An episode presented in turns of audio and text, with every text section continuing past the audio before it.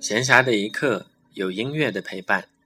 这里是荔枝 FM 四八幺六八白谈的片刻，欢迎大家的收听。今天是二零一四年三月二十四日，在今天的节目当中，我们将一起来听一点巴赫的音乐，由巴赫创作的 B 小调弥撒曲。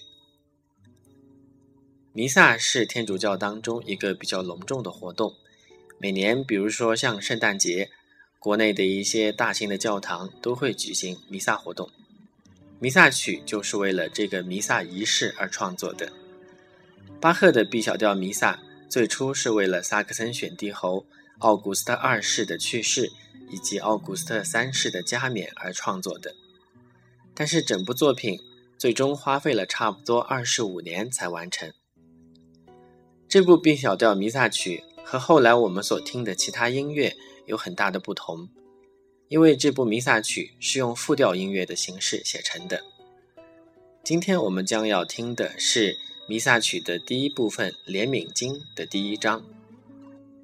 我们可以听到一段旋律在不同的声部轮流出现。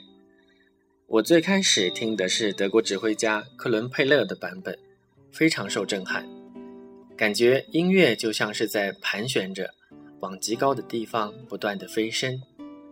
今天所选的版本是著名的本真音乐指挥家库伊肯所指挥的版本，听起来比较清爽一些，希望大家能够喜欢。